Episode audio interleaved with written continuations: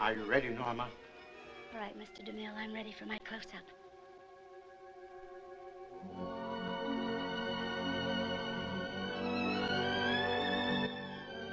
Bienvenidos y bienvenidas a un nuevo episodio de Lista para el primer plano. ¿Cómo están? Yo soy Victoria Hiraldi y en el episodio de hoy vamos a hablar de dos películas que se estrenaron hace poco tiempo y con muy poca distancia una de otra. Una se estrenó en cines y la otra se estrenó en streaming.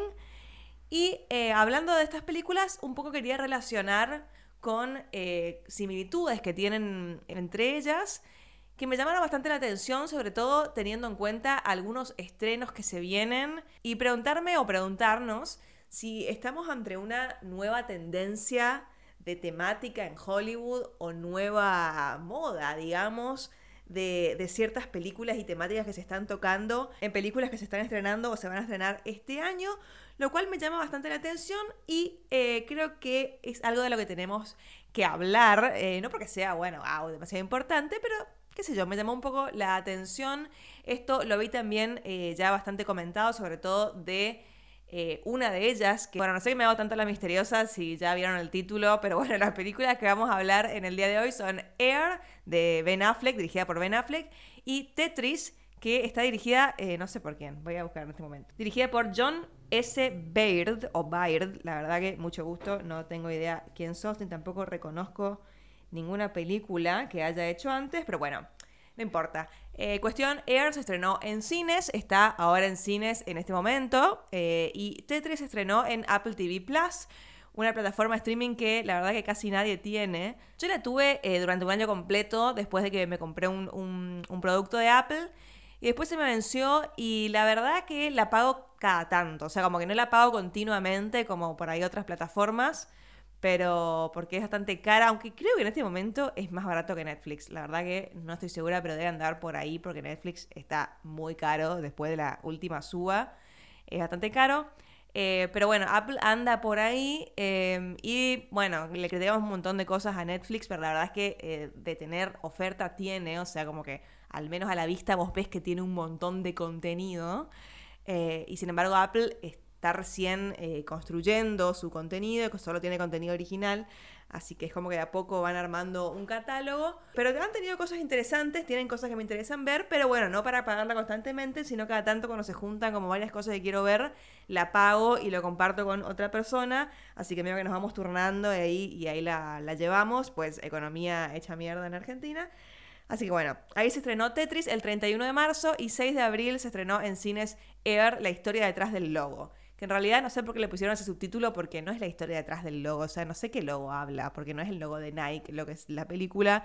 Se trata de eh, las Air Jordan y de cómo Nike hizo el contrato con Michael Jordan, cómo lo convencieron para firmar con Nike y empezar a producir unas zapatillas basadas eh, en él y especialmente para él, que obviamente todos sabemos que eh, han sido una gran decisión, ya que las Air Jordan aún 40 años después siguen siendo súper cool y están siempre de moda y son un objeto de deseo, son muy caras, están siempre agotadas eh, y nada, eh, cambió la historia de la marca para siempre. Y en el caso de Tetris eh, hablamos de un videojuego, el videojuego más famoso del mundo quizás, y es un poco la historia de, no tanto el invento, aunque un poco sí el invento, pero más que nada la guerra de patentes para poder distribuirlo, comercializarlo, como sea. Eh, así que bueno, vamos a hablar un poco de esas dos películas y las cosas que tienen en común. Como ya les dije, mejor si las vieron, obviamente, pero la verdad que este podcast no es que va a tener demasiado spoiler, no voy a hablar tan en detalle de las películas. Y más allá de eso, como ya les digo, las dos son películas sobre cosas que sabemos que existen. Así que no es que van a tener mucho spoiler, porque bueno, el spoiler es que sí, las Air Jordan existen y Nike logró el contrato con, con Michael Jordan. Y el spoiler de Tetris es sí Tetris existe y es comercializado y hasta el día de hoy se puede descargar y venir en cualquier consola, no sé cómo es el tema, pero sí, eh, hay un final feliz y reconocido y conocido por todos eh, en ambas cosas, así que esa sería como la gran primera, la primera gran similitud que tienen, pero bueno, eh, esto para decirles que no es necesario que las hayan visto, pero mejor siempre obviamente si las vieron para entender alguna otra cosa específica que mencionan. Pero bueno, eh, basta de introducciones y vamos a hablar de Air y de Tetris.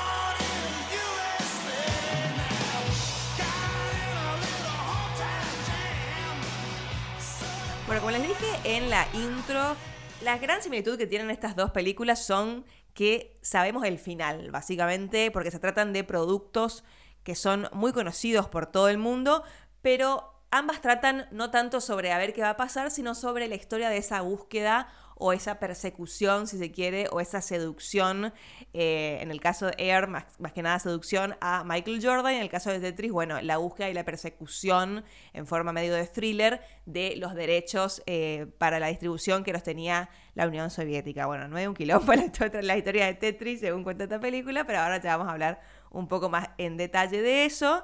Y ambas se centran como en esta idea del underdog, digamos, como la persona eh, medio del don nadie o barra tipo común, que de repente tiene que enfrentarse a algo mucho más grande que, él mismo, como ser eh, la historia de cómo se hacen los contratos en una empresa que en ese momento no era tan multimillonaria, pero sí era una gran empresa, Nike.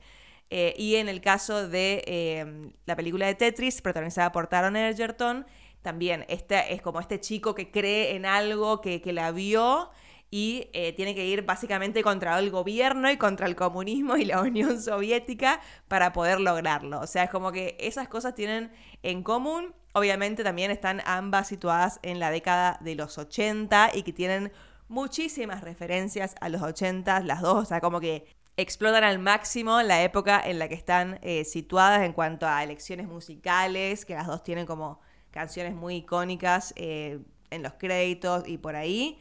Eh, la vestimenta, diseño de producción, paleta de colores, etc. Y también un poco eh, con la idea del underdog este que les, decía, que les decía antes, cierta cosa como idealizada en sus protagonistas que más allá de que ambas se tratan sobre gente que trabaja en empresas y que tiene fines comerciales, como que en ambas el gol supuestamente, el objetivo supuestamente no es como, mira toda la guita que vamos a hacer, sino es tipo, yo creo en este principio y tengo este ideal y vamos a luchar porque más allá del dinero es lo que va a cambiar la historia. Bueno, como un montón de cuestiones supuestamente un poco más nobles que simplemente hacer plata, pero bueno, es como que bastante llamativo que se hayan estrenado eh, casi al mismo tiempo y sean muy, muy similares en cuanto a estas cosas. No en cuanto a calidad, porque bueno, ya las voy a adelantar que eh, Air a mí me gustó mucho, es muy entretenida, es muy efectiva. Y Tetris, la verdad que está bien, o sea, es entretenida también, es llevadera, sin embargo, es un par de escalones abajo de Air, más que nada por el talento que hay detrás eh, del guion y de la dirección, en el caso de Air. En el de Tetris, la verdad que flaquea un poco, sin embargo, no es tan mal, o sea, es una película remirable para, stream, para streaming, es muchísimo, o sea, está en Apple TV y sería y si estuviera en Netflix, por ejemplo, sería tipo lo mejorcito de Netflix en bastante tiempo. Eh, pero bueno, nada, está en Apple TV. Así que las dos están bien, pero Air tiene como un condimento más que la hace por encima de, lo mediocre, digamos, y resalta en un montón de cuestiones, gracias obviamente al talento que hay detrás y delante de cámara. Pero vamos a, vamos a hablar más de, Air primero. Eh, como ya les dije, dirigida por Ben Affleck, protagonizada también por Ben Affleck, aunque en realidad el protagonista, protagonista es Matt Damon, que han colaborado un montón de veces ya Ben Affleck y Matt Damon, que sabemos que son amigos de la vida real desde hace miles, miles de años, desde que eran chiquitos, básicamente. Pero es la primera vez que Ben Affleck dirige a Matt Damon, cosa que me llamó la atención, porque la verdad que no lo había pensado, pero me imaginé que ya había sucedido. Y no, no había sucedido. Ben Affleck nunca había dirigido a Matt Damon y acá lo hace y la verdad que sabe explotar muy bien las eh, cualidades actorales y el talento que tiene Matt Damon para poder ser un eh, leading man, digamos, como para poder ser un protagonista, que ya lo había demostrado obviamente un montón de veces, que ha sido protagonista de films de acción, como la saga Bourne, que la verdad que la rompe y es todo lo que está bien. Y también en otro tipo de películas, como The Martian, por ejemplo, que está básicamente toda la película él solo y se la banca re bien. Tiene ese carisma de movie star tan codiciado, lo tiene Matt Damon y acá está súper bien usado. Él protagoniza a Sonny Vaccaro, que es básicamente un empleado de Nike que estaba como encargado de la división de básquet de Nike y era como el encargado de, ser el experto en ver a qué figura de, la NBA podían llegar a eh, fichar desde el equipo de marketing para que sea la cara de la marca teniendo en cuenta presupuesto bastante limitado que tenía Nike en este momento, porque la verdad que me llamó la atención, porque yo no tenía idea de que Nike era, estaba bastante en problemas. La verdad que en los 80 Converse y Adidas eran la que tenían la mayoría del mercado y Nike iba en tercer lugar por bastante lejos, lo cual por lo cual no tenían demasiado presupuesto para marketing y para pagarle a figuras del deporte, en este caso del básquet. Eh, como, como otras marcas, pero sin embargo, bueno, era el trabajo de Sony Bacaro tratar de ver qué podría funcionar para aumentar eh, las ventas y demás. También está Jason Bateman, que también es como medio ahí jefe del departamento de marketing. También está Chris Tucker y también está Viola Davis, que hace de la mamá de Michael Jordan. Como ya le dije hace un ratito, la peli transcurre en 1984 y es una película muy, muy ochentosa. A pesar de que transcurre la mayoría del tiempo en oficinas, tenemos un par de cosas exteriores, pero es más que nada en las oficinas de Nike y de otras empresas que vemos por ahí. Eh, la verdad que está muy bien explotada la dirección de arte, la fotografía. Es una película que se ve muy bien. El director de fotografía es eh, Robert Richardson, que trabajó varias veces con Tarantino. Creo que casi todas las últimas películas de Tarantino eh, son fotografiadas por él. Y acá la verdad que logra que se vea bastante bien teniendo en cuenta de que no son visuales demasiado atractivas estar en oficinas todo el tiempo. Sin embargo, la peli eh, se ve linda, se ve linda. El, diseño de vestuario también es fantástico, sobre todo en el personaje de Ben Affleck, que quiero decir que estoy muy contenta de, primero que Ben Affleck vuelva a la dirección, porque la verdad que a esta altura ya demostró que es un excelente director y tiene una filmografía muy buena, hay una película solo de él que es la anterior a, la que, a esta. Recordemos que entre la anterior película, que es Live My Night de 2016, y esta, Air, cuando vuelve recién, cuando vuelve a dirigir, estuvo todo el tema de Batfleck y estuvo todo el tema de Zack Snyder, de Batman vs. Superman, de eh, separaciones varias, de problemas de alcoholismo, se volvió a casar con Jennifer López. O sea, como que un montón de cosas han pasado en la vida de Ben Affleck desde que por última vez dirigió una película bastante mala y que no la recuerda a nadie, que es esta que les digo, Live by Night. Pero no importa, si no contamos esa, la verdad que tenemos, eh, el resto de las películas son peliculones. Ha ganado Oscars, dos Oscars ha ganado. Uno con Matt Damon por Good Will Hunting y uno por eh, Mejor Película que fue Argo, peliculón. También hizo The Town, una película bastante infravalorada eh, una heist movie que a mí me gusta mucho, situada en Boston.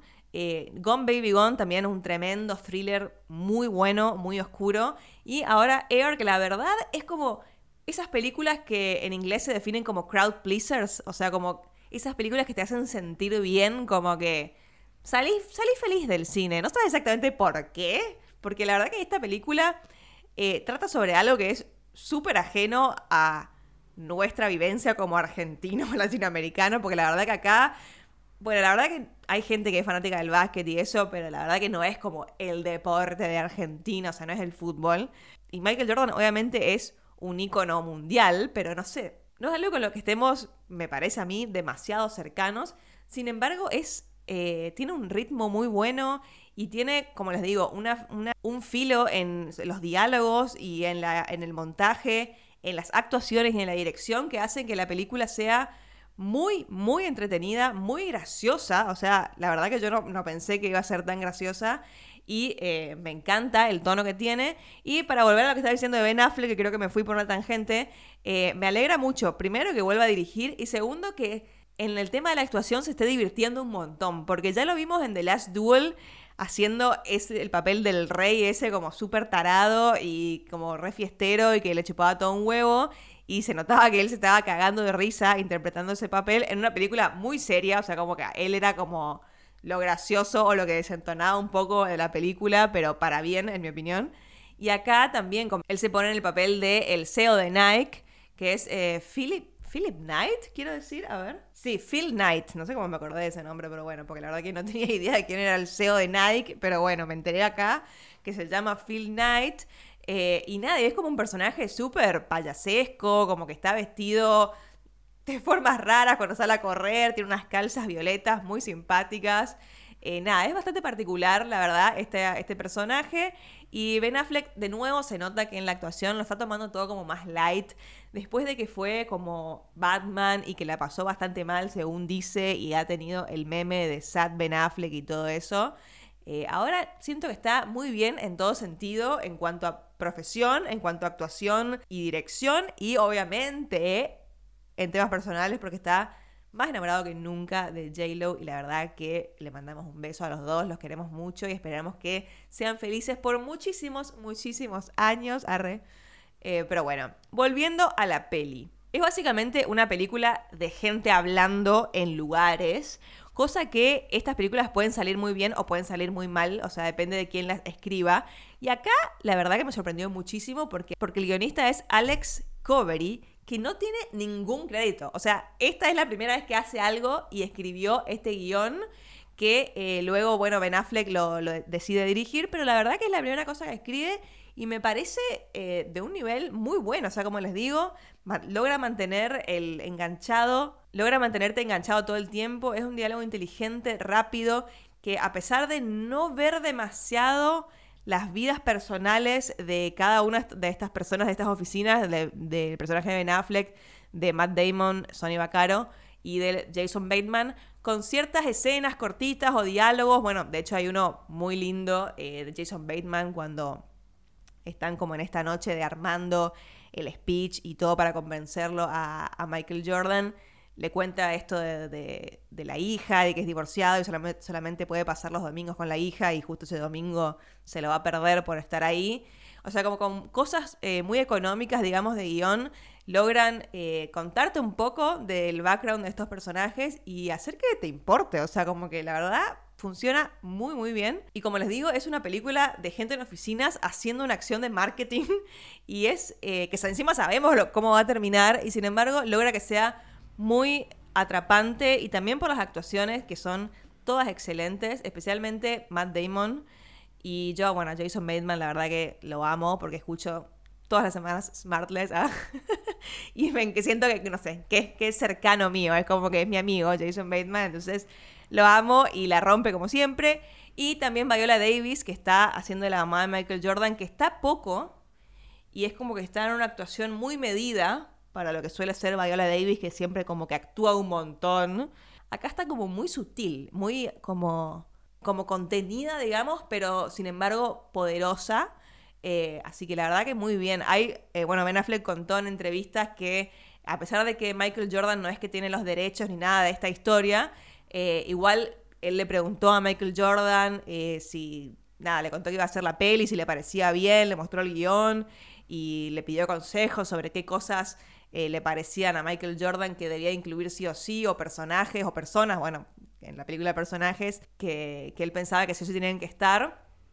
Y bueno, Michael Jordan le dijo que sí, que, le gustaba la idea, le, dijo que tenía que estar el personaje de Chris Tucker. Después, este otro personaje que no me acuerdo el nombre, pero en un momento habla con el personaje de Matt Damon y es el que le da un poco un consejo y le cuenta sobre el discurso de, de Luther King y demás. Eh, y le dijo esto de que la madre fue muy importante y sigue siendo muy importante para él y que tenía que ser sí o sí Viola Davis. O sea, como que era un requisito de que la madre de él tenía que ser interpretada por Viola Davis, si no, eh, básicamente no le daba el visto bueno. Entonces, bueno, nada, Ben Affleck tuvo que conseguirla, pero parece que Viola Davis cuando le dijeron, mira, Michael Jordan pidió por vos, le dijo, bueno, entonces yendo. Así que bueno, sale todo bien por ese lado y acá eh, la rompe Viola Davis. Capaz es muy temprano para decir, pero bueno, ya sabemos cómo pasaron los Oscars el año pasado, que la película que terminó ganando todo se había estrenado en febrero, o sea que tranquilamente podemos hablar, estar hablando de futuros nominados al Oscar, o una película futura nominada al Oscar eh, con esta peli. Faltan un montón todavía para estrenarse este año, de directores muy importantes y actores que suelen tener muchas nominaciones. Pero la verdad que Viola Davis eh, y Matt Damon, me atrevo a decir, podrían estar tranquilamente nominados por esto. Y un guion original, ¿quién te dice también? Mejor guion original para Alex Covery o Combery también. En este momento Michael Jordan todavía era un jugador muy joven que todavía ni siquiera había debutado en la NBA, pero como que ya tenía potencial y ya se veía que iba a ser como una gran estrella, o al menos algunos podían verlo como el personaje de Matt Damon. Eh, yo quiero decir, eh, paréntesis, no sé nada de básquet, la verdad, o sea, no, poco y nada.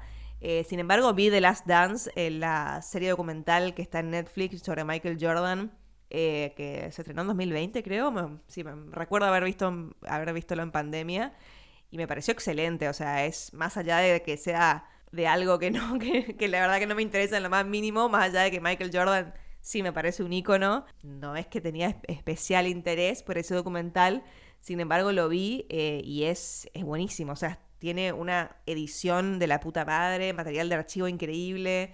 Está muy interesante, o sea, si alguno no lo vio, mírenlo, aunque no les guste el básquet ni nada, es un buen documental. Así que sabía algunas cosas de la vida de Michael Jordan y en el documental se toca un poco el tema de, las Air Jordan, que obviamente son como algo importantísimo en la vida de Michael y en la economía de Michael.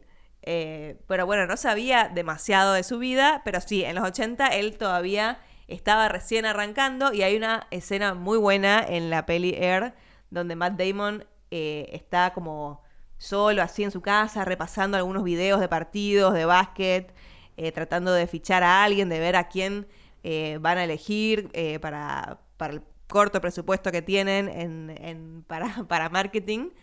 Y bueno, y se pone como a ver un partido y a ver una jugada de Michael Jordan y tiene como un momento de epifanía que la verdad que es súper simple, pero cómo está actuado y cómo está editado y cómo está filmado, la verdad que logran que esa cosa súper simple sea como un momento re emocionante y como si estuviera como descubriendo algo que, que nada, que te, transmite mucha emoción. La verdad que está muy bien. Y después de eso va al otro día a mostrárselo a, Jason Bateman y le dice tipo, acá está, este es nuestro muchacho, tenemos que pagarle todo a este chabón. Eh, y la verdad que está súper bien. Obviamente lo que ya seguramente saben a esta altura, por si vieron recomendaciones o reviews de la, de la peli, o si ya la vieron, es que Michael Jordan no aparece en la película. O sea, hay un actor que lo interpreta, digamos, pero está siempre de espalda o no se lo filma. Eh, nada, solamente aparece en material de archivo, como en este partido, y después un montaje un poco más adelante, eh, al verdadero Michael Jordan, digamos, pero el actor que aparece en las reuniones diciendo el hijo de Viola Davis, no se lo ve. La verdad, a mí me parece una, decisión súper acertada y como una decisión muy, muy que llama la atención, digamos, que te das cuenta. Porque la verdad que yo no, no me pregunté, sabía que esta peli iba a salir, había visto el tráiler hace un tiempo y, y nada, sabía de qué iba. Pero la verdad que ni siquiera me pregunté quién iba a ser de Michael Jordan. Supongo que porque no es algo que me, me resulte demasiado cercano, pero no me había preguntado, la verdad, no, no había pensado en eso. Y cuando vi esta decisión de no mostrarlo y, demás, la verdad que dije, sí, la verdad que está bien, porque si no, si no es cierto que iba a distraer muchísimo a quién lo elegían, si actuaba bien, actuaba mal, si la iba a comparar. Eh, es como demasiado inevitable. Encima Michael Jordan todavía está tipo, está vivo, o sea, no sé, es raro que un actor lo interprete. Aunque pasa, obviamente, un montón, pero no sé. Michael Jordan es muy grande. O sea, yo todo el tiempo en realidad trataba de relacionarlo con Messi, porque para mí, tipo, sería como el nuestro Michael Jordan de, ahora o Michael Jordan contemporáneo. Eh, imagínate, tipo, hacer una serie de, de, cierto momento de Messi, como, no sé, Messi yendo al Barcelona y Messi más eh, como grandecito, adolescente, y que ver a un chabón que interpreta a Messi, como es raro. Bueno, pasó con lo de Maradona, que hay una serie que la verdad que no la vi, pero tengo entendido que no no sé qué onda, hay varios actores que lo interpretan. Bueno, no sé, no sé cómo pegó eso, tengo entendido que no muy bien. Pero bueno, así es con Michael Jordan, no se lo muestra. Eh, sin embargo, toda la parte de la familia Jordan, digamos, está puesta en el personaje de Viola, Davis. Tiene un par de escenas muy poderosas. Eh, o, que, Viola Davis eh, logra transmitir mucho poder. Y la verdad que eso me parece sumamente inteligente la decisión Y bueno, obviamente eso también lo confirmó Ben Affleck después en entrevistas ahora durante, la promoción, esto de que decidió no mostrarlo porque justamente cualquier cosa iba a ser mucho más pequeña que el Michael Jordan original y como que podría haber arruinado la película. Así que bueno, esa fue la decisión que tomó, que repito, me parece acertada. Hay un monólogo al final de Matt Damon cuando están como en la reunión tratando de convencerlo y demás. Es muy divertido porque Ben Affleck llega, llega tarde y tipo quiere pasar el video, cortan el video. O sea, como que todas las cosas medio incómodas suceden en la, en la reunión esta. Pero en un momento como que Matt Damon tiene una, un impulso de cortarla a todos y dirigirse directamente a Michael. Y le da un monólogo, no sé, de como 10 minutos. Eh, que la verdad es súper emocionante y escuchamos el monólogo mientras vemos material de archivo real de Michael Jordan y le dice como un montón de cosas sobre su carrera, como que va a tener altos y bajos, sobre que va a ser mucho más de que un jugador, sobre esto que se repite varias veces de que eh, las zapatillas son solo zapatillas, just a shoe, hasta que él se pone, hasta que él se las pone, eh, y que él va a representar como muchísimo más, sobre todo también porque, bueno, obviamente Michael Jordan es negro, eh, y bueno, es como un discurso súper sentido y emocionante que Matt Damon, la verdad que nails it. O sea, como que le sale súper bien. Y yo no podía evitar cuando vi la peli eh, escucharlo y pensar en Messi. O sea, yo decía, esto tipo, es tal cual se lo decís a Messi y, y sirve, ¿entendés? O sea, como que estaba muy bien. Y aparte está como muy hecho para que sea un discurso que después pueda como repetirse, no sé, en clips y cosas así. Y eh, está muy bien, la verdad que funciona súper bien y es un gran momento ese también. Pero bueno, hablando, ya les dije un poco que la peli me pareció, me encantó, es eh, muy buena, es divertida, entretenida, está bien escrita, bien actuada, todo, todo, todo está muy bien la película, la verdad. Sin embargo, obviamente que es una película de marketing sobre Nike, o sea, es un comercial de Nike, básicamente esta película eh, es un infomercial también, como le, como le dicen algunos.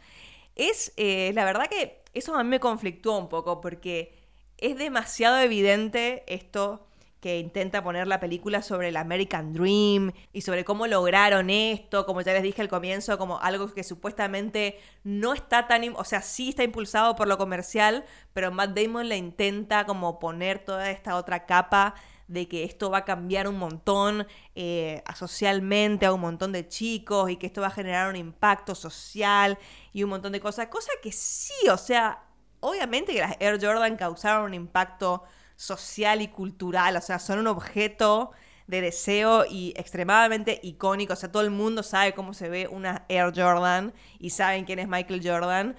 Pero también tiene un lado un poco raro, ¿no? Esto de que son zapatillas caras y que muchos chicos, obviamente, por por el aspiracional que representaba Michael Jordan, que también es como una historia de superación y, un montón de cosas que representan, entre comillas, el American Dream.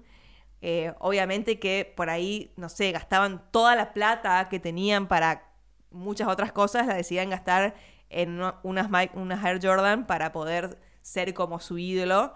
Cosa que podés romantizarlo o en realidad podés ver y decir, tipo, esta cantidad de chicos que capaz no tienen, no les alcanza para, no sé, comer o cualquier cosa, están gastando un montón de plata en unas zapatillas carísimas que en realidad van para una mega empresa y para un chabón que es re rico. O sea, e, e, es un poco raro. Aparte, Después la película termina como con las típicas cosas de biopic, de tipo, bueno, después de esto, como el texto, digamos, que el después de esto, eh, Sony Baccaro tal cosa, después de esto otro, el, el CEO de Nike hizo tal otra.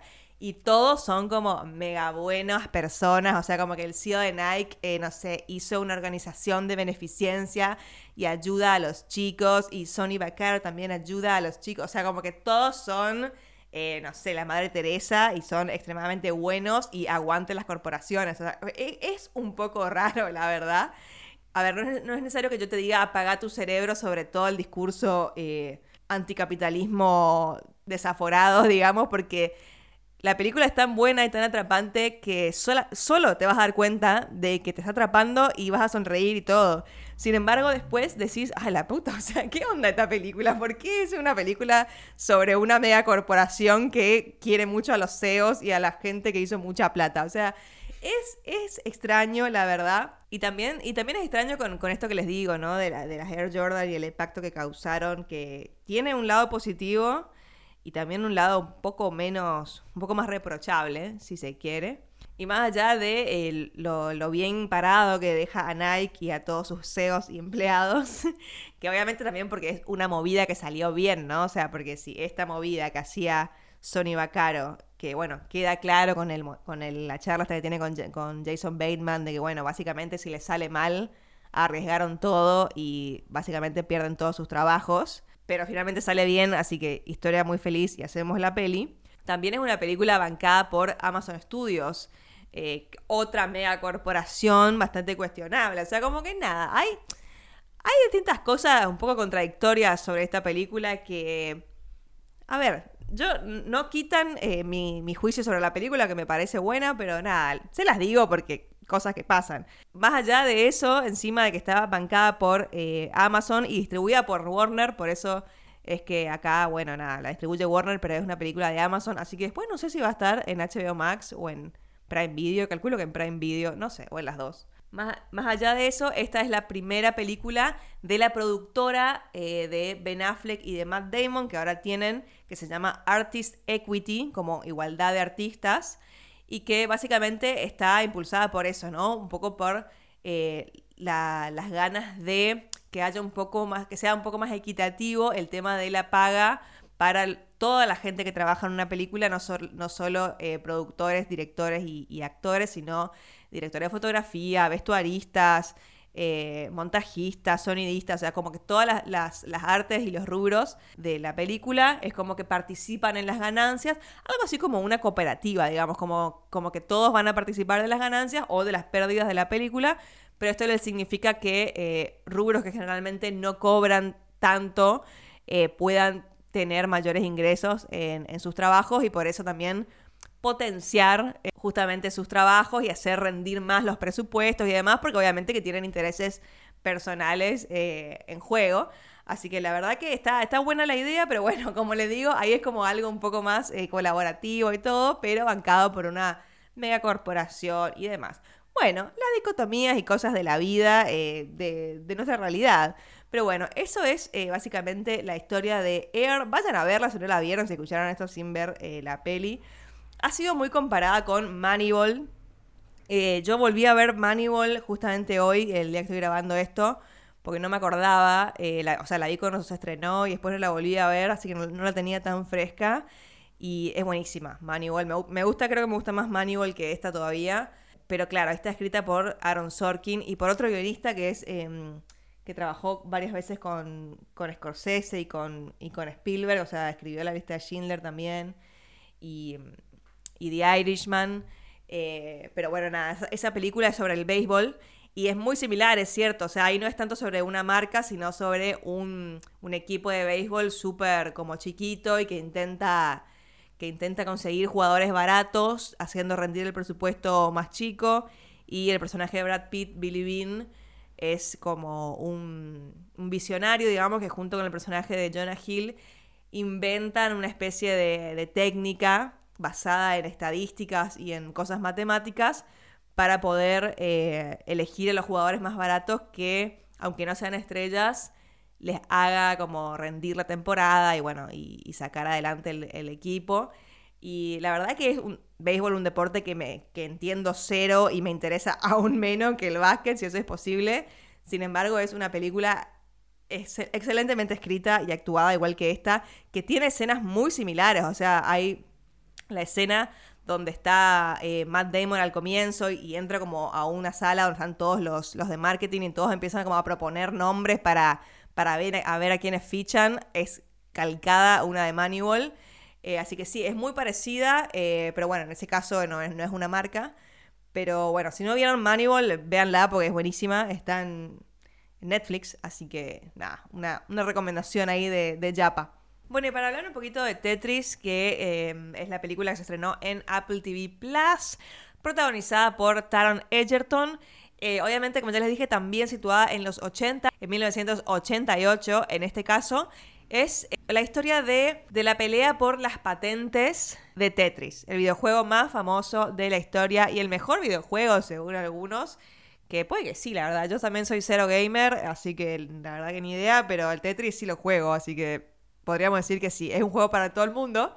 Y la verdad que tiene una historia muy interesante detrás, también un poco sobre la persecución de cierta cosa que sabemos que se consigue, pero en este caso que en forma de thriller, digamos, thriller político, eh, que en donde se ve envuelta la Unión Soviética, la KGB y demás cuestiones, porque el Tetris fue inventado por un ruso en los 80, o sea, dentro de la, de la Unión Soviética, y como la propiedad intelectual, eh, propiedad privada no existía, era una vez patentado, automáticamente propiedad de una empresa estatal y no era de él.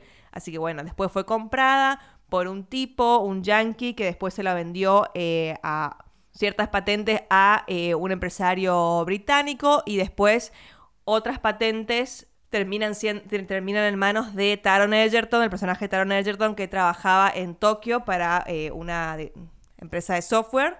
Eh, que bueno, la verdad que es un lío de cosas bastante complicadas que te largan al comienzo bastante información y la verdad que es medio confuso. Pero después de eso, la película como que se encausa y la verdad que es bastante llevadera y logras entender un poco el tema este de las patentes y de que en realidad la, complicación era de que hay distintas de tipos de distribución, la patente para las PC, las patentes para las, las arcades, las patentes para las consolas y la cosa nueva, digamos, que, eh, que se introduce en esta película o que es novedad durante mientras pasa esto es justamente la aparición del Game Boy, del Nintendo Game Boy, que es el, aparatito personal, digamos, la consola portátil de Nintendo, que obviamente también algo muy icónico, que seguramente más de uno habrá tenido en su infancia.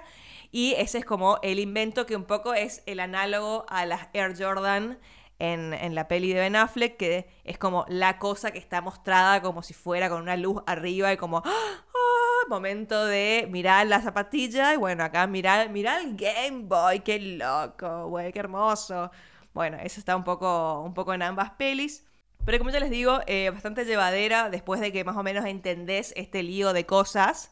Y tiene la verdad que algunos buenos momentos, pero eh, no está tan bien escrita como la otra. O sea, eh, Taron Egerton la verdad que la rompe y él y el personaje de eh, Alexei, no sé cuánto, que hace del, ruso inventor del Tetris. La verdad que ellos están muy bien, tienen algunas escenas que juntos que refuncionan, que parece que, bueno, eso fue real. Eh, creo que la mayoría de las cosas fueron reales en las dos películas, pero bueno, tienen como tintes inventados también. Pero bueno, esto en la película de Tetris es real, de que bueno, se hizo amigo este Hank Rogers, que es eh, Taron Egerton, del, eh, del creador de Tetris. Y bueno, como que mantuvieron muchos años la amistad y después fueron dueños de Tetris después de que cayó la, Unión Soviética. Alexei pudo tener propiedad de su juego y también ganar plata por lo que había inventado. Así que bueno, esa escena juntos la verdad que tienen un par muy lindas. Pero en general tiene como personajes medio caricaturescos que la verdad que parecen medio boludos. O sea, como hay un, un villano eh, o sea, un, soviético medio corrupto que está, la verdad, que muy caricaturesco, ¿no? no es muy creíble nada lo que pasa. También eh, un personaje como una espía de la KGB que está ahí también, es como todo muy fantasioso. O sea, como que creo que no tiene muy buen tono. Hay cosas como que parecen muy realistas y otras que parecen muy descabelladas. Que esto llega a su límite en una secuencia final que hay de persecución en auto, que es no sé, súper estúpida. O sea, como que de repente estamos en una película en medio de los Looney Tunes, no sé, como rarísimo. Empiezan a escaparse en auto en el medio de la Rusia de los 80. Y, encima como que, bueno, la película todo el tiempo usa el recurso de eh, los gráficos en 8 bits como para mostrarte eh, locaciones y mostrarte como viajecitos en avión a lo Indiana Jones, pero todo como con gráfico de videojuego de 8 bits. Y durante esta secuencia del final Primero que es bastante fuera de tono todo lo que pasa, medio en tono más cómico, cosa que no, no estaba haciendo el resto de la película, como, y un tono un poco más... Eh, no, claro, no, realista, digamos, porque de repente empiezan a hacer maniobras con esos autitos que no, te la crees, y intercala todo el tiempo con la imagen real y con el gráfico de 8 bits como si fuera un videojuego. Y la verdad es bastante molesto porque lo hacen un montón de veces y nada, es como no, no me funcionó, la verdad, demasiado. Taron Egerton, la verdad, que la rompe. O sea, eh, me parece que sigue siendo bastante infravalorado este chico. Eh, la rompió en Rocketman, obviamente todos ya sabemos que no ha sido nominado al Oscar ni a ningún, casi ningún premio por esa actuación. Eh, pero después como que la siguió rompiendo, pero no tiene como mucho laburo en cine. O sea, hizo eh, Blackbird, la serie de Apple TV también del año pasado, que yo la puse entre mis favoritas. Una miniserie excelente, True Crime. él está súper bien ahí. Y acá la verdad que también la rompe, tiene un bigote bastante polémico, pero a mí me parece que es súper carismático y tiene, tiene mucha presencia, mucho carisma, eh, es muy lindo y mucho talento. La verdad canta, actúa, todo. Me parece una, no sé, un, actor al que hay, que darle más trabajo. Eh, buen trabajo, porque basta de Kingsman, porque yo entiendo que la 1 está buenísima y a él la rompe. A ver si le damos otra peli para el cine a nivel Rocketman, no sé. Este chico tiene mucho potencial, me parece que tenemos que aprovecharlo más. Pero bueno, Taron Egerton acá, el personaje, viene a simbolizar esto del underdog que les había dicho al comienzo, que es Matt Damon en la otra peli. Acá es como, bueno, él realmente cree en este videojuego y cree que va a cambiar la industria y que todos van a poder jugar, bueno, como un montón de cuestiones.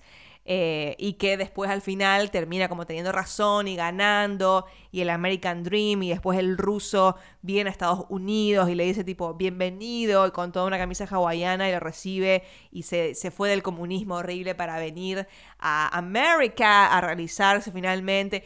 No sé, como toda una cuestión muy yankee y la verdad, eh, nada, qué sé yo, me molesta un poco la verdad. Y eh, un poco Tomá, agarrándome de esto, no tengo mucho más para decir de Tetris, la verdad, porque qué sé yo, está bien, pero no es para tanto. Eh, pero así que por eso me agarro ya de esto del American Dream y de la, cosa empresarial y de, no sé, de gente que trabaja en empresas, pero al final es re buena y cree como en otras cosas, para eh, relacionar, terminar de relacionar estas pelis y hablar un poco de esta temática que estoy, que estoy viendo, que está surgiendo bastante más eh, seguido de lo que estábamos acostumbrados, que es la película sobre la marca, ¿no? La película sobre la empresa o sobre el producto. Porque ya ni siquiera estamos ante biopics de personas, que era lo que teníamos un montón antes, que en realidad obviamente seguimos teniendo porque nunca se va a extinguir. Pero ahora es como más común esto de la película de la empresa, ¿no? Y que la verdad es un poco extraño porque el marketing realmente ha calado muy profundo entre todas las cosas que consumimos, porque ahora ni siquiera podemos ir al cine sin que nos estén vendiendo fucking zapatillas y Game Boys. Esto no quiere decir de que no resulten buenas películas, pero me parece un poco raro, como ya les dije eh, hablándolo de Nike, que estemos ante películas financiadas por una marca. O sea, como si no fuera suficiente ver marcas todo el tiempo en redes sociales, en Instagram, personas que son marcas, que representan a marcas. Ahora resulta que también las películas son marcas. Entonces, eh, nada, me, llama la atención esto, esto de la biopic del producto. Eh, que obviamente podemos mencionar, eh, hablando de, películas sobre empresas o sobre productos, se nos viene seguramente en la cabeza de Social Network, la red social, la película, la, la obra maestra, yo diría, de David Fincher, escrita por Aaron Sorkin, de nuevo mencionado en este podcast, Aaron Sorkin, que ha escrito Moneyball y también de Social Network. Eh, pero obviamente que esa película que era sobre Facebook, o sea, no, no es una película sobre Facebook, es una película donde Facebook es la red social del título, pero es una película sobre otra cosa. Entonces me parece como bastante diferente eh, a, estas otras pelis porque The Social Network es una película que tiene otra búsqueda que no es vender un producto ni que salgamos queriendo eh, hacernos una cuenta en Facebook, sino eh, justamente es una alegoría y una crítica sobre el SEO, o sea, sobre Mark Zuckerberg y, y sobre la envidia, sobre la soledad, bueno, un montón de cosas, la verdad que Social Network tengo anotado para hacerle episodio porque me parece una obra maestra que, que da para hablar muchísimo, un poco por el, aspecto eh, Facebook que tiene, digamos, y otro poco por este todo subtexto que tiene sobre el mundo empresarial y postcapitalista y el resentimiento que puede derivar en ciertas, en distintas cosas, digamos, en el caso de Mark Zuckerberg, que obviamente es una, una, película también escrita excelentemente por Aaron Sorkin, sepas que es Facebook o no, o sea, yo creo que si la, la película la ves en, no sé, Obviamente que Facebook va a ser importante siempre, pero, pero cuando se estrenó en 2010 parecía como algo demasiado cercano como para estar haciendo una película de Facebook. Sin embargo, para mí es como timeless. Eh, la veas cuando la veas, va a ser una película excelente. Pero bueno, más allá de eso, que como les digo, tiene otra búsqueda, no es, no es una película que intenta venderte Facebook, al contrario te diría. También han habido eh, series, muchas series sobre empresas. El año pasado tenemos una de de Uber, tenemos una de, de WeWork. Eh, este año, ahora en poquito tiempo nomás, porque se estrenó en, festivales, pero va a haber una película de Blackberry. o sea, tipo, ¿qué? También hay una película sobre los chitos, sobre, los Flaming Hot Chitos, que son como los chitos esos súper picantes, no sé, que por acá no, consumimos tanto, me parece, como en Estados Unidos eso. Pero va a haber una película sobre cómo inventaron eso, sobre el, chabón que inventó eso. Y bueno, y obviamente el producto más grande que va a tener una película este año, que fue un tema muy comentado esta semana, es Barbie, chicos. O sea, salió el tráiler de Barbie y estamos todo el mundo hablando de, Barbie, que es un producto de una marca que es Mattel, eh, porque se va a estrenar una película que está abiertamente bancada por Mattel. O sea, es una película de un producto bancada por eh, Warner y por Mattel, la dueña del producto. Entonces, eh, bueno, hubo bastante polémica un poco alrededor de eso justamente esta semana que salió el tráiler porque obviamente que estamos todos emocionados por la peli de Barbie porque Greta Gerwig la va a escribir, entonces por mi lado yo eh, me, intriga la verdad mucho qué, es lo que, es lo que va a hacer Greta Gerwig. Pero también hubo mucha gente enfatizando este tema de que, está, de que es una película de una marca. Lo cual es cierto y es bastante loco, la verdad. Porque se está haciendo como un super mega hype que es eh, para las Barbies, la verdad, súper bueno y para Mattel súper bueno. Eh, pero bueno, la película todavía no se estrena, así que no, no sabemos mucho y tampoco sabemos mucho de la historia ni de nada. De hecho, el tráiler que se estrenó es bastante ambiguo astutamente ambiguo para no, no darte mucha pista sobre si es una película que va a referenciar cosas más nostálgicas, sobre las pelis de Barbie, que yo la verdad no vi ninguna. O sea, tenía Barbies cuando era chica, jugaba con Barbies, tenía casita de Barbie, todo, 80 cosas. Pero las películas de Barbie la verdad que nunca las vi. Así que no tengo como ningún sentimiento en, cuanto a eso. O si va a ser obviamente una gran alegoría de otra cosa, que es lo que nos va a, dar Greta Gerwig, que por por lo que la conocemos a Greta Gerwig y a Noah Baumbach, que, es quien, con quien la escribe, su marido, obviamente que nos parece raro que escriban una película de Barbie, porque decís, bueno, pero ¿qué onda? Así que entendemos que va a ser una cosa bastante más profunda y compleja de lo que uno se podría esperar cuando te dicen que van a ver que van a hacer una película de Barbie, pero a su vez como es una película bancada por Mattel, yo no creo que puedan criticar demasiado eh, no sé, las cosas, o sea, comentar sobre el consumo y sobre el capitalismo y todas estas cosas que les dije que me hacían un poco de ruido en cuanto a las Air Jordan.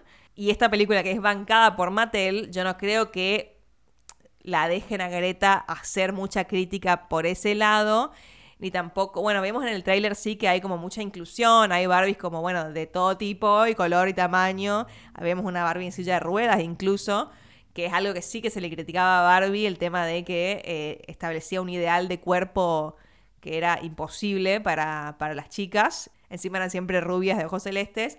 Después Mattel eso fue corrigiendo con el tiempo y fue como eh, diversificando un poco eh, las, muñecas. Sin embargo, es como que quedó en, el, en, el, inconsciente de todos cómo es la Barbie y que la Barbie es rubia, flaca y tiene los pies en punta. Y, y, bueno, eso, la verdad que no, no sé qué tanto de eso va a poder comentar. Imagino que algo sí, porque es Greta, o sea, no, no creo que, que haya dicho, bueno, te hago la publicidad de Barbie y listo. O sea, o sea, me cuesta creer eso. Obviamente, clarísimo que va a enfocar en esto del feminismo, eh, que, que hay que reconocerle a Barbie el tema de eh, que en la década de los 60, cuando salen las Barbies, y en la década de los 60 las mujeres básicamente cocinaban y cuidaban chicos, las Barbies tenían profesiones y bueno, te podían mostrar de que vos no solamente tenés que cocinar y cuidar a tus chicos, puedes ser abogada, médica, puedes ser profesora, lo que se te cante. Entonces le abrió como la, la imaginación y los sueños y los horizontes a un montón de niñas de los 60. eh, y ese es como, ese lado entendemos que va a Greta a retomar para Barbie, pero bueno, básicamente una publicidad de chicos. Como también Air es una publicidad de Nike y como Tetris es una publicidad de Tetris. ¿Acaso me, me pregunto, ¿tendremos un montón de películas sobre marcas? ¿Son las nuevas IP? O sea, como que se agotaron los personajes de cómics y de, y de franquicias y de videojuegos anteriores que ahora hacemos películas sobre los productos. O sea, ¿acaso siempre tenemos que hacer algo, recono- algo reconocible en el título y en la premisa para ir, para llevar a la gente al cine? O sea, realmente es algo que no se acaba nunca, chicos. Porque bueno, ya hemos hablado un montón acá en KMC, en la industria, en un montón de lugares donde he estado expresando mi opinión, en mis redes también. La explotación de la nostalgia, pero al máximo, al máximo, al máximo, cuando ya no queda más jugo para exprimir algo que la gente recuerda o que puede creer, que pueda reconocer de, algo de su pasado, ya sea un juguete, ya sea una película vieja, un videojuego, cualquier cosa. Resulta que ahora parece que se agotaron los cómics y las cosas para hacer secuelas. Bueno, en realidad nunca se van a agotar, pero bueno, ustedes me entienden. Eh, que ahora hacemos películas sobre marcas y productos. Porque si vos querés hacer una crítica, no sé, al capitalismo, creando un producto que vaya a cambiar cierta cosa, o sea, tiene que sí o sí ser un BlackBerry, o sea, tiene que sí o sí ser las Air Jordan, no sé. Digo, estoy hablando al aire, pero bueno, me llama la atención esto, esta, esta tendencia de películas sobre marcas y si todas acaso van a tener como este mensaje como medio pro corporativo y pro American Dream que es un poco, la verdad, raro, un poco raro, sobre todo para nosotros que no tenemos absolutamente nada que ver con eso, que vivimos en Argentina en una realidad muy diferente y cuando las empresas justamente, o sea, estamos en una, eh, una época de, de nuestra realidad, año 2023, donde las corporaciones son cada vez más grandes y cada vez menos, o sea, cada vez más grandes y cada vez son más pocas, son al final son todas la misma, digamos. Nos enteramos de que todo, no sé, Amazon y Disney son dueños de todo básicamente. Eh, y donde tenemos series como Succession que nos muestran esas cosas. Eh, y después tenemos películas que eh, nos dicen, che, qué bueno que es ser CEO y comprar un montón de cosas. Ah, hablando de comprar un montón de cosas, me olvidé, me olvidé de resaltar esto. Yo vi Air en una, una van premiere que organizó eh, Warner cuando estuve en Buenos Aires, así que la vi con gente como influencers y críticos y demás, cosa que la verdad que no, no es que me sienta demasiado cómoda en ese ámbito. Y la verdad quiero decir, no sé, no me gustó mucho, la verdad, por la reacción que tuvo el público ante ciertas cosas de la película Air. Al final de la película, Air te dice en, estos textos que, que, les había mencionado de eh, típicas de biopics, una de las cosas que decían fue, eh, bueno, Nike terminó como ganando un montón de millones y vendiendo un montón de Air Jordans y todo el mundo fue muy rico y terminó comprando Converse, ¿no? Como eh, que fue que era la, número uno en ese momento y después Nike creció tanto que la terminó absorbiendo y comprando. En ese momento la gente aplaudió. También aplaudieron cuando se muestra la Air Jordan, que obviamente está como filmado como si fuera, no sé, cómo lo filmarían a, a Spider-Man en una película de, de, Marvel, está filmado como, wow, o sea, como que tardan mucho en mostrar la zapatilla y finalmente cuando la muestran está como, como si fuera estás viendo algo maravilloso y la gente aplaudió también en ese momento. Es raro, chicos. Yo, estamos aplaudiendo porque las empresas compran otras empresas y porque tienen un montón de plata. No sé, chicos. Es un poco extraño. Es un poco extraño. Por eso no sé cómo habrá sido la reacción del público en un en una función normal, porque bueno, te les digo que yo con, con, eh, con, con influencers y gente que fue vestida de Nike. Yo también tenía una remera de Nike, chicos, porque bueno, tampoco que, que, que vivo en una huerta sola, no sé, cuidando mis, mis tomatitos que crecen, o sea, compro cosas también y me gusta Nike, aunque soy más chica pero tengo cosas de Nike. Yo tenía algo de Nike, pero era como una función con gente vestida de Nike y capaz algunas eh, influencers trabajaban o tenían acciones con Nike, vaya uno a saber, entonces tuvieron que decir ¡Woo! y aplaudir cuando, cuando apareció que Nike compró Converse y ahora es una super empresa. No lo sé, chicos. Simplemente estoy expresando mis, eh, mis sentimientos acá eh, sin tapujos. Cuéntenme ustedes, primero si vieron Nike, si vieron Nike, miren cómo me... ¿Cómo me traicionó el inconsciente? Si vieron Air y si vieron Tetris y qué opinan de todas estas películas sobre marcas y demás. La verdad que mi intención no es ponerme como la bandera del surdismo ni nada, nada, nada por el estilo, porque la verdad que tampoco soy esa. Eh, pero sin embargo, ya saben que me gusta pensar las cosas y, ver lo que consumimos y demás. Así que cuéntenme qué opinan de esta, de esta tendencia de, de películas sobre marcas, sobre productos, no sé, publicidades encubiertas, digamos entre las que se encuentra Barbie también, que es una película que todos esperamos mucho y que esperemos que esté buenísima, pero es una publicidad de Mattel. Así que bueno, me interesa mucho eh, lo que tienen para, para decirme.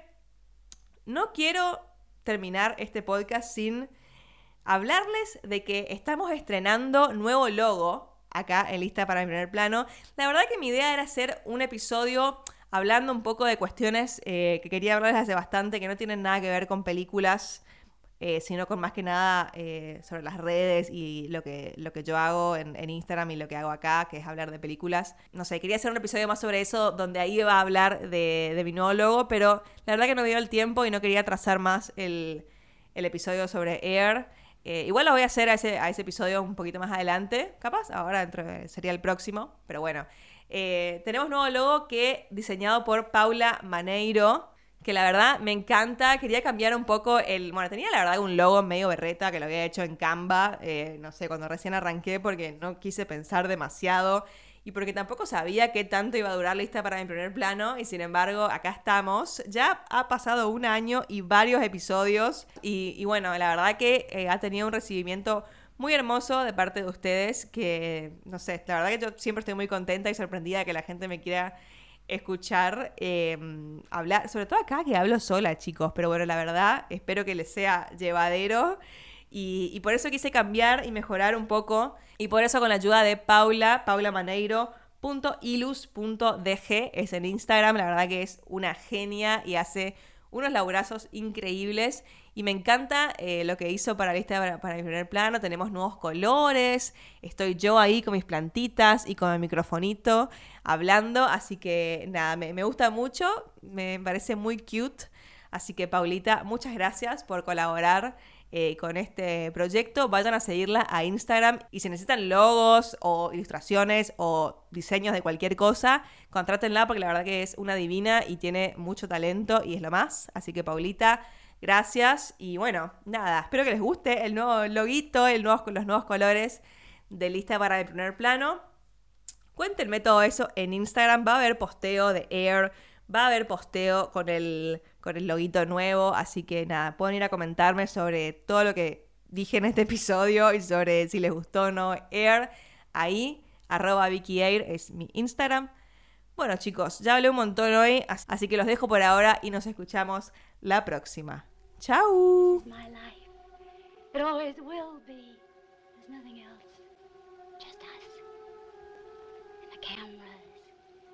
and those wonderful people out there.